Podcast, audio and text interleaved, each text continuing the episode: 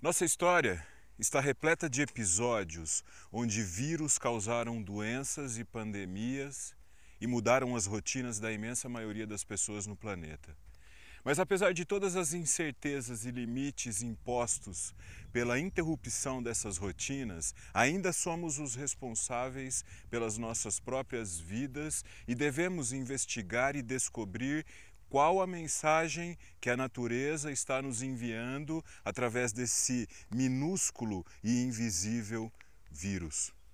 Não ouço quase ninguém falando dessa maneira, pois a multidão segue mais preocupada com a economia, com a volta dos shows e dos bares e das festas. A intenção do vídeo de hoje é dialogar, é refletir sobre esse período atípico que todos estamos vivendo juntos é investigar esse desconhecido que nos foi apresentado e encontrar mais significados para nossa vida em sociedade.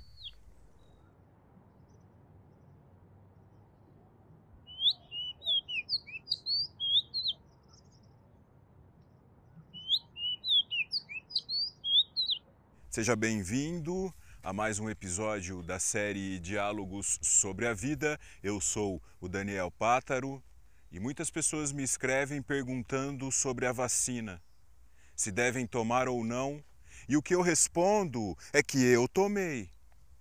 Em março desse ano, eu tive Covid e quase não aguentei. Fiquei muito doente, debilitado, perdi uns 15 quilos e vivi o maior susto até hoje na minha vida. Mas ainda estou aqui com a chance de dialogar e me relacionar com o mundo e as pessoas. Sem apelar para teorias e opiniões dos outros, o que posso dizer, baseado em fatos reais que eu mesmo vivi, é que esse vírus é muito feroz. Assim como outras pandemias abalaram a existência humana com suas frágeis certezas, a Covid-19 surgiu para nos mostrar muitas coisas. É um tipo de alerta, um presta atenção, um acorda, um abram os olhos e as mentes. Vivemos hoje numa sociedade virtualizada, individualista, egoísta, cheia de cobiça, de vícios, gulas, insanidades, totalmente dependente e embriagada pelos próprios defeitos. Esse é o cenário ideal para o desaparecimento da sensibilidade. Nada mais nos tira o sono, acompanhamos as notícias pelas mídias e logo na sequência voltamos para nossas rotinas limitadas, voltamos a fazer tudo igual. Ignoramos os avisos, ignoramos os fatos e seguimos preferindo as ilusões, as fantasias, os entorpecentes, as fugas. A pandemia abalou e ainda abala o mundo inteiro reduzindo as economias, a mobilidade e o contato entre as pessoas. E esse é um fenômeno social raríssimo e merece ser investigado por cada um de nós. Mas o que vemos por aí? Qual a maior preocupação das pessoas? Tomar ou não tomar a vacina. A minha maior questão não é sobre a vacina, nunca foi. A minha maior questão é como captar ao máximo a mensagem que esse vírus minúsculo quer nos passar. É fácil perceber que as nossas certezas e teorias estão erradas e que a realidade é muito mais hostil do que estamos acostumados a fantasiar. O mais importante não é tomar ou não a vacina, e sim o que aprendemos e o que não aprendemos nesses últimos dois anos. Qual a consciência que nos foi despertada pelo vírus? Nenhuma. Qual? Voltaremos a fazer tudo igual se a pandemia acabar? Mudaremos como seres humanos ou só as empresas e os governos vão mudar e nós vamos obedecer e imitar?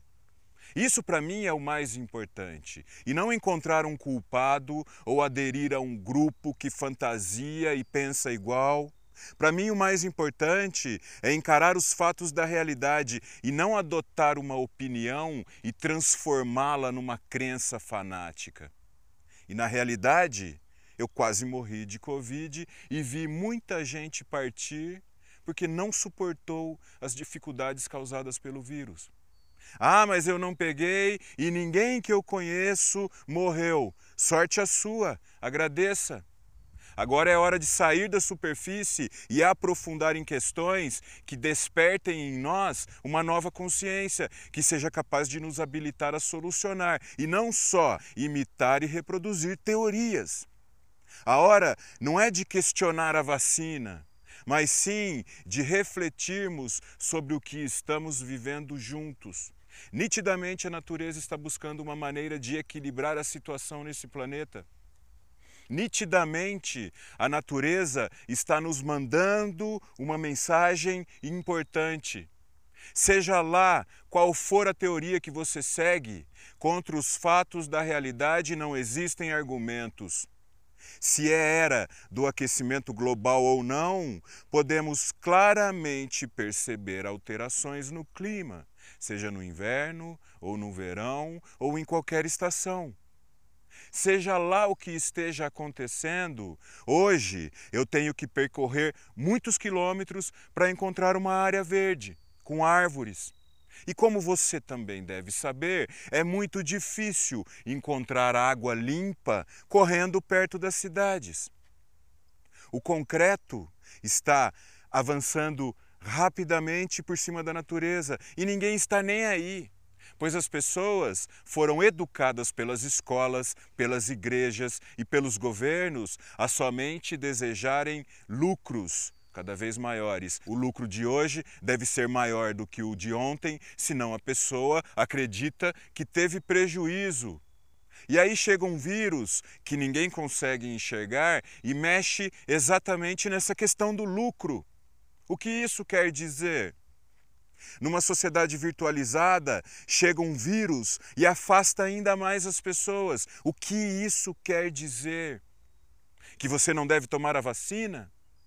O vírus chegou com a necessidade de quarentena, você fica isolado dentro de casa por meses, sem interação social, e quando isso acabar, você vai voltar a fazer tudo exatamente igual? Vivemos a era da dependência, dos vícios, das ilusões, das fugas, das redes sociais. Apesar da anestesia que chega através do YouTube, do Facebook, do TikTok, a sociedade vive uma intensa crise crise política, social, climática, cultural, de recursos, uma crise de homens e de mulheres, onde todos se acham corretos e exemplares e a culpa é sempre do outro. Aí chega o vírus minúsculo e contamina todo mundo, o rico e o pobre. O trabalhador e o desempregado contamina o culpado e o inocente. E você está preocupado com a conspiração da vacina? Ao invés de nós aproveitarmos a situação para investigar a vida e o que estamos fazendo de útil, não.